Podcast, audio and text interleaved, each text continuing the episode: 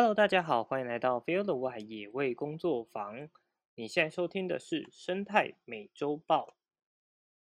这个礼拜呢，呃，主要分享的大新闻有两个，就是两个类群啊。那主要第一个新闻算是，如果有在关心跟呃流浪动物有关议题的人，可能都会接收到这个讯息，就是农委会提出了要进行九个生态热区优先移除流浪犬只。那这件事情在网络上也讨论的沸沸扬扬。所以这个礼拜呢，就想要跟大家分享这一则新闻。好，首先就是先跟大家分享这个新闻内容的部分。近年国内流浪犬猫数量大增，根据农委会的估算，游荡的犬数量已经达到了十八万只，相较于两年前大幅增加了两万多只。那立委在质询农委会的时候就指出。游荡犬已经对台湾原生的野生动物山羌、穿山甲等造成威胁，也使得野生动物族群数量丰富性大幅下降。那农委会主委呢就表示说，目前已经盘点出了苗栗、台中、南投等县市九个生态敏感区热区，优先移除流浪犬，并禁止居民喂养游荡猫犬。那这个新闻一出来，其实是在呃，在这个新闻出来，在立委质询之前呢，农委会其实就有找了许多不管是呃动保团体，或者是做野野生动物保育的专家们去进行一个开会，那去想要了解说，哎，他们就是呃，因为近年来他们也不断的收到民众就是陈情啊，或者是看到了许多野生动物因为流浪犬猫而遭受的一些威胁。那所以他们也希望就是尝试做出一些改变，那所以就提出了这个就是编列预算，然后希望进行这样子的九个热区来请民间团体参与优先移除流浪犬，协助后续的收养。那也不排除会增加热区，也呃同时呢也会要求就是在这个生态热区附近的家犬啊执行这个宠物登记及绝育，还有施打预防针。并且禁止在地居民喂养游荡猫犬，避免游荡犬的数量再增加。那如果违反，就是呃还是持续去喂养游荡猫犬的话，会依废弃物清理法进行开罚。那农委会表示说，因为现行的动保法呢，并没有喂养流浪动物的相关规范，但任意倾倒厨余喂养流浪动物会造成环境污染。所以就可以以这个废物废弃物清理法来进行开发。那农委会也将会跟环保署合作，加强执法。好，这个新闻其实引发了呃蛮多的讨论呐。虽然说在我的脸书上，因为我我本身比较关注的大部分新闻跟朋友都还是比较关注于野生动物的，所以等于是风向相对来讲比较一致。不过，因为呃，我们也同时希望这件事情是能够真正去推动的，所以也有去了解说，哎，那在动保动保团体里面，他们可能会对这件事情有什么样的看法，跟可能会提出就是什么样的疑虑之类的。那也确实在这则就是这个这个呃农委会想要举办的这个这样子的计划的探讨后，跟这个计划曝光之后啊。就引发了许多的讨论。那下一篇新闻就是针对这样的新闻一出来之后，网络上就引发了许多的正反意见，就开始有许多的人开始就是担心说，哎，农委会要这样子在生态敏感区去进行那个游荡犬猫呃犬的移除，那是不是表示说要开就是重新再回到安乐死，要扑杀这些流浪犬？那这样子的呃声音就不断的发酵，但实际上呃农委会也有针对这样子的，就是呃消息做出澄清，表示说目前呃就是在计划当中的移除，并不是要将他们安乐死，那会送至收容所或民间机构安置与送养，整个示范计划仍在会诊各方专家集思广益，所以还在讨论的阶段。那移除这个移除这个生态热区呢，主要只是将流浪动物捕捉送到收容所安置，但是安置后续怎么样的话，也仍然在持续的讨论当中啊。好，那先来谈谈我个人对于，就是我所接收到的讯息跟对于这件事情的看法。好了，就是以我接收到的讯息，其实农委会开这这个会议也算开的蛮，怎么讲，就是有点算比较出奇的会议。他就是召集了许多专家学者到现场，然后表达出来说，哎，他们希望做这样的事情。可是许多的细节细项都还没有很明确的的想法，就是连呃农委会或者是动保动保处，现在应该是算动保司，他们其实在这整件事情上面并没有太多的，就是只就没有太多已经有的想法，那是希望反而是希望说借由专家学者们跟不管是两方，就是不管是野保或者是动保。两方的人去提出一些建议，来让这个计划能够正式成型。可是两方的学者到了现场去听完之后，就都有同样的感觉，就是呃，其实这个东西就还在很初期的阶段。那农委会在这时候提，它又没有任何细项的时候，大家也都不敢很明确的讲说，到底这件事情是会成功还是会失败，都没有办法去做一个一个很好的。了解，因为就是很多细项都没有包含他说的九个九个热区优先移除，那到底是九个热区同步去进行，还是会先以一个示范区，然后去去呃把火力集中在一一区域去做示范，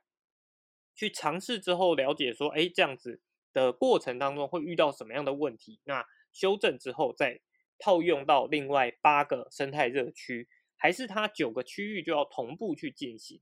那禁止喂养这个部分也同样的，他们现在的就是方法是以废弃物清理法来进行处理。那废弃物清理法的话，它就要跟环保署去进行合作。而在过去这个部分一直都有一个状况，就是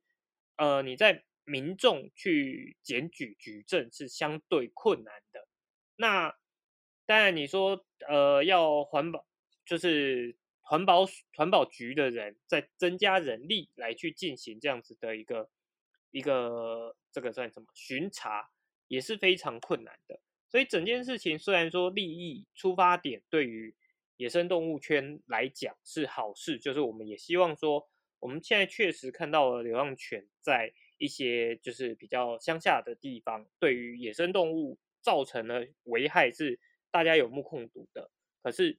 你要移除，绝对不能说就是只是喊完说好我要来做这件事情，然后接受了各方炮火之后，但你在执行方法上面却没有一个很完善的处理方法的话，那就会导致说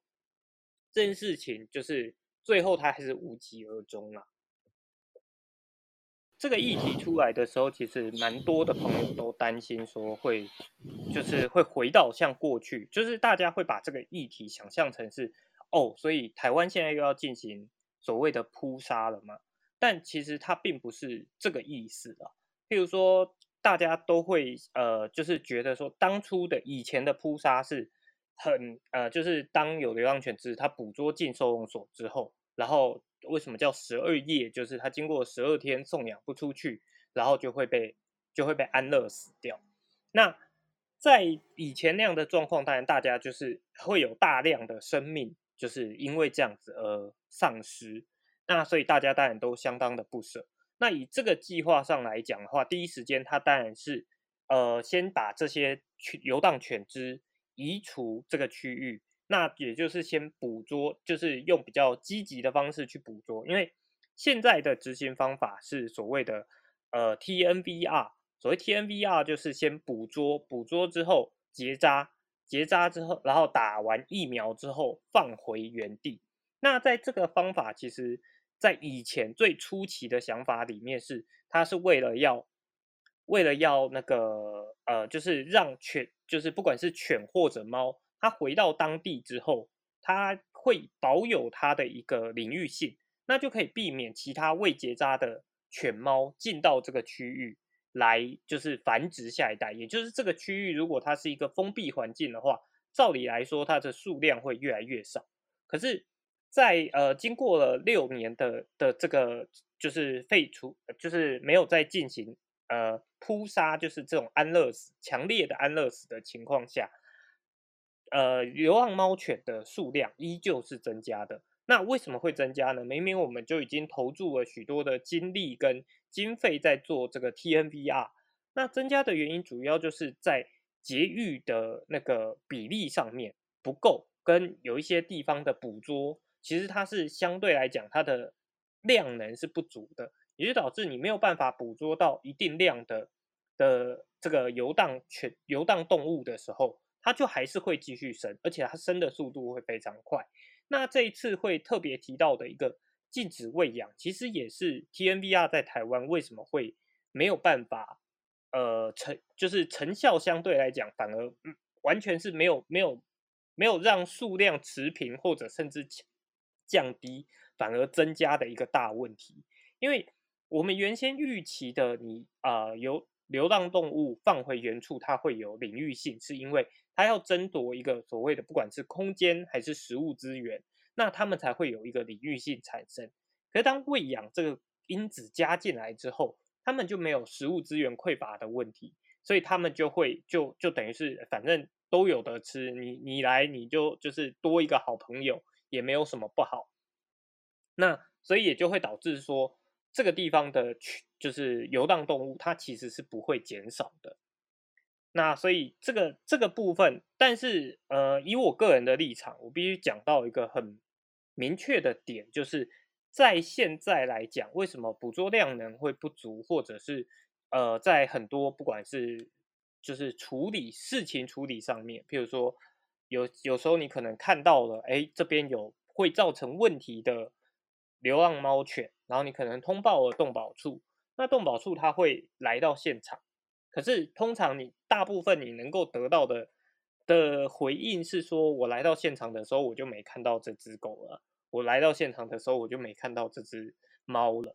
那为什么会这样呢？一方面是因为现在他们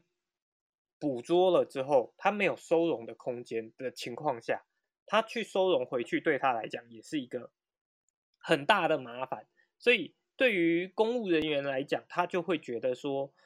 他很难去更积极的来执行这样的事情。那现在用这个九个生态敏感区，也就是我们划划分出来说，哎，哪些区域是对于野生动物相对来讲比较重要的？那这些区域我们就用更高的量能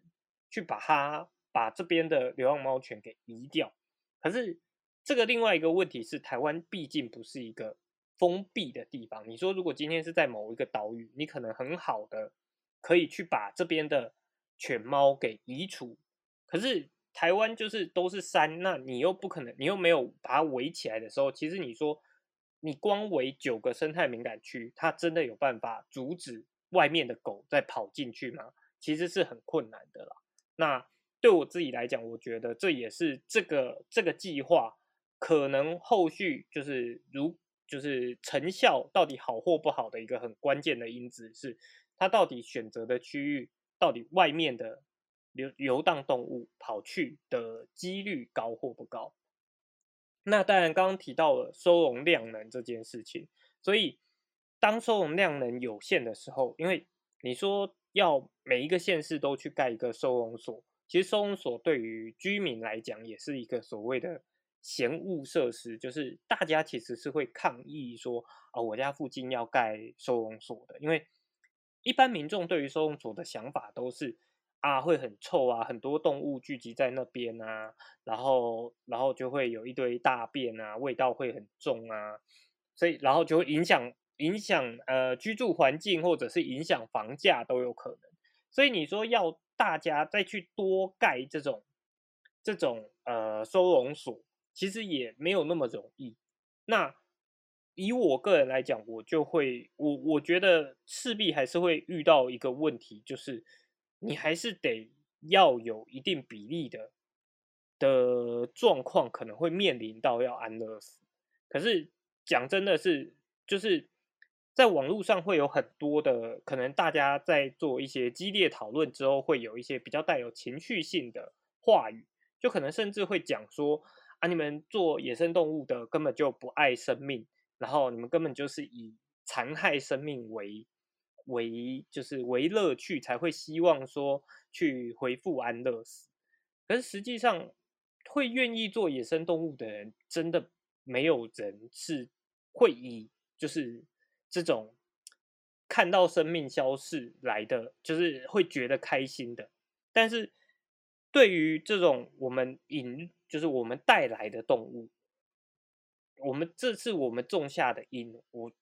认真的觉得说，我们要背上这个血债是必须去背的。然后，你也要很沉重的面对说，这就是我们种下的果。我们种下的果不应该是由由野生动物来承受。那很多时候，大家可能只是因为，呃，对于野生动物相对来讲没有那么熟悉，所以他会没有感受到说，哦，原来他们生活的环境面对这么大的压力。其实像呃，有流流浪犬，我们把狗分成很多个等级好了。第一个是家犬，就是一般你养在家里的。那家犬当然是对于野生动物的影响相对比较小的，因为可能它遇到野生动物的状况，就只有你带它去公园去奔跑啊，去散步。那这个部分当然现在也有很多的比较好的设施，包含像宠物公园啊，或者是或者是呃出门的时候要带牵绳啊，或者是会去遛狗的地方，通常也都不会是动物相对丰富度比较高的区域。那而且你基本上你。就是你要离开了，你就会把你的宠物带走，所以家犬对于流浪动物造成的影响是最小的。那再来的是游荡犬，就是游荡犬，就是哎，我可能养它，可是它我就是整个白天都让它在外面乱晃。那这当然是有人养的游荡犬。另外一种游荡犬是它居住在就是比较乡村的地方，它基本上吃饭啊什么都在。村子里面啊，那它跟人的关系也很亲近，那所以像这样这样子的游荡犬，其实你说要捕捉上面是相对来讲也还容易，因为你只要当地的跟他关系好的人，就是愿意把它带带着，然后离带离开这个区域，那就有机会可以把它捕捉起来。可是还有另外一种是已经野化的野化犬，就是它已经生活，然后它在。呃，就是这种乡村地方生生活之后，后来跑到比较山里面。那在山里面，它其实已经慢慢的跟人就越来越疏远，它根本就不会去跟人接近的情况下，其实像这样子的犬只，你说你要就是要移除，其实并不是那么容易的事情。那我们当然希望说，这样移除还是要以一个比较和缓的方式，伤害最低的方式。可是像野外野化犬，其实。你要移除真的不是那么容易，可是野化犬偏偏又是对于野生动物危害最大的，那所以这就会是这个计划，我觉得未来势必也要面对到的问题点好，那再来进到第二个标题好了。那第二个标题呢是南投出现了全台首起石虎猫杀。专家推测原因可能是猫科动物之间的竞争行为。那这起案例呢，发生在五月十一号的时候，就是有呃民众通报了，说在南投市发现了一只小石虎。那就就呃民众通报之后，也有在现场确定说，哎，就是在等工作人员到。那由县府的人员第一最先抵达。抵达之后，就是哎观察说，确定是石虎，而且小石虎也还有活动能力。那在救援的过程中，还有移动的状况。但是他们就是在持续就是观察它的时候，就呃就就是他们也没有靠得很近，因为一方面小石虎，我呃通常面对的状况是你还是要希望可以等看看看看观察附近的环境，然后去等看看。呃，石虎妈妈有没有可能再来把小石虎带走？所以人基本上是不会第一呃不会靠到很近的，因为你靠得很近，石虎妈妈就不敢来接小朋友嘛。所以在这样的情况下，就是就是他们就是远距离的这样子观察着小石虎，然后希望了解说，哎，它有没有遇到其他危险什么的。那后来就发现说，哎，有有一只游荡猫突然靠近，接着小石虎就再也没有动静。那后面他们就，呃，就是救援到这只小石虎之后，就送到了呃南投特有生物研究中心的野生动物急救站。那送到当当场的时候，就已经发现它死亡了。那后来就根据伤口来研判的话，它应该是被那只就是游荡猫给咬咬咬到脖子，那直接就是伤到了血管，所以就当场就死亡了。那在过去，其实我们一般都认为说，像刚刚的新闻里面，其实我们都把焦点放在游荡犬只身上。那因为过去对于呃流浪猫来讲，其实猫是生态很大的杀手。可是大部分我们会关注猫对于生态的影响呢，都是来自于它对于鸟类的危害。因为它的体型，它最常捕捉的就是鸟类跟呃鼠类。那所以它对于鸟类的鸟类的生态影响相对来讲是比较大的。那这一次呢，算是第一次发现说它对于哺乳类动物也造成了直接的影响。那所以这这则新闻也算是呃非常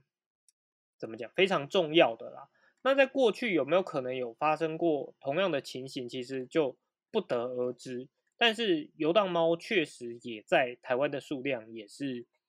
相对来讲数量也是不断在增加的，所以。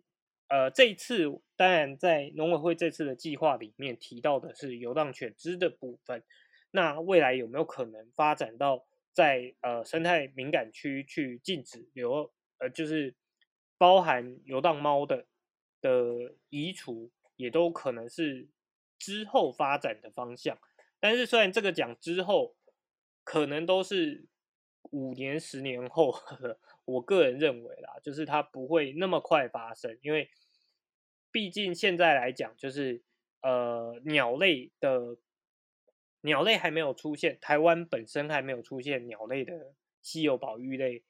物种遭到猫杀的状况发生。那这一次是石呃就是石虎发生了这样子的状况，那石虎相对来讲也是全台湾就是濒临灭绝的物种，所以也受到比较大的关注。所以这个一定势必是应该要持续去做观察了解，但是到底后续会不会有其他的效应发生，就还有待观察啊。我这边再提一个点好了，就是所谓的禁止喂养啊，其实不单单是禁止喂养游荡猫犬啊，就是对我个人而言，其实所有动物你都不应该去喂它，但这件事情真的很难，真的真的太难了。就是就是还是希望大家可以多想想，然后如果能够不要喂，就尽量不要喂，包含喂鸽子、喂 松鼠、喂鱼，都是一个就是不是那么好的事情啊。虽然那是一个我们从以前接触下来就觉得好像是最能够亲近自然环境的一个方法，但是其实在一个。呃，自然的环境之下，你去添加了这些东西进去，就会造成很多的问题。像喂食的部分的话，刚刚也才看到一个比较新的的算新闻嘛，就是那个大安森林公园最近又开始在直播凤头苍鹰，就是一种小型的猛禽，在呃育雏的直播。那不过两只幼鸟啊，也都在，就是呃小小只的幼鸟跟大比较早已经离世了，那大只的幼鸟也离开了。那离开的原因是一个寄生虫的问题。那这个寄生虫问题为什么跟幼幼喂食也有关系？就因为喂食的关系啊，会导致动物就会聚集在某一个地方，也就会导致了传染性疾病比一般。就是一般自然状况下更容易发生，我们就可以直接想象，在肺炎时期好了，如果百货公司弄了一个周年庆，大家都聚集到百货公司，那这件事情过后，一定是得病的人可能就会暴增嘛。那这个也是在野生动物身上也是会同样发生。对对他们来讲，有喂食就像是百货公司周年庆一样，所以喂食其实会带来的问题非常的多。那真的喜欢，其实用一个观察跟呃了解的心态去做，其实你会发现更多它呃不为人知啊或者特别的一面，会比单纯的只是喂食，你看到它来了啊，好可爱。包含其实国外很多的影片，不管是在抖音啊，或者是在在呃 IG 上面，都会有一些就是啊动物动物跟人很亲近的画面。可是这个在我理解到，其实这都是就是这个行为不好之后，我都会觉得，都会每次看到这种影片，我看到的就是可能会觉得啊动物很可爱，可是内心都会油然在产生的另外一种，就是就是啊这样做真的好吗？这样子我们好像真的就是对动物来讲，就是这样对他真的是好的吗？对啊。补一个新闻，好，就是也是也是上礼拜的新闻。台湾生物多样性价值林试所首公布六千一百一呃零六亿元。那呃，在过去大家都知道生物多样性很珍贵嘛，但是一直以来它都很难去做一个估算值。不过国外也开始就是也会遇到同样的问题，所以国外也有。一些专家学者们会开始去计算说，哎，这些生物多样性到底算算成我们人类在用的价值的话，大概是多少？那到呃去年开始，就是台湾的农农委会的林试所呢，就利用台湾陆域保护区面积作为生态多样性的计量单位，那以单位面积的保育效益来做计价方式，估算二零二一年。台湾自然保护区的保保育效益大概是六呃六千一百零六亿元，那是当年度林产品总价值的两百六十八倍。当然，这个这个这个的意思呢，是指说就是呃我们目前拥有的这些保护区跟它保护的效益啊，其实。如果换算成钱来讲的话，其实大概有六六千多亿元，但是不代表说台湾就是这样子就够。其实应该是说这样子的计算方式应该要未来啦，我是希望说可以推广到就是各个，譬如说原本它是林子的地方，那它的呃生态价值是多少，然后跟它要开发预期带来的价值。是不是成正比？然后是不是能够超越它的这个保育价价值就很重要。因为它这次估算的也都是用保护区的面积来去进行估算，而没有办法去做小区域的估算呢，所以我觉得也还蛮可惜的。不过就是一个蛮，就是我觉得也是值得分享给大家知道的。就以现有的保育区来讲，台湾的保育价值大概有六千多亿元。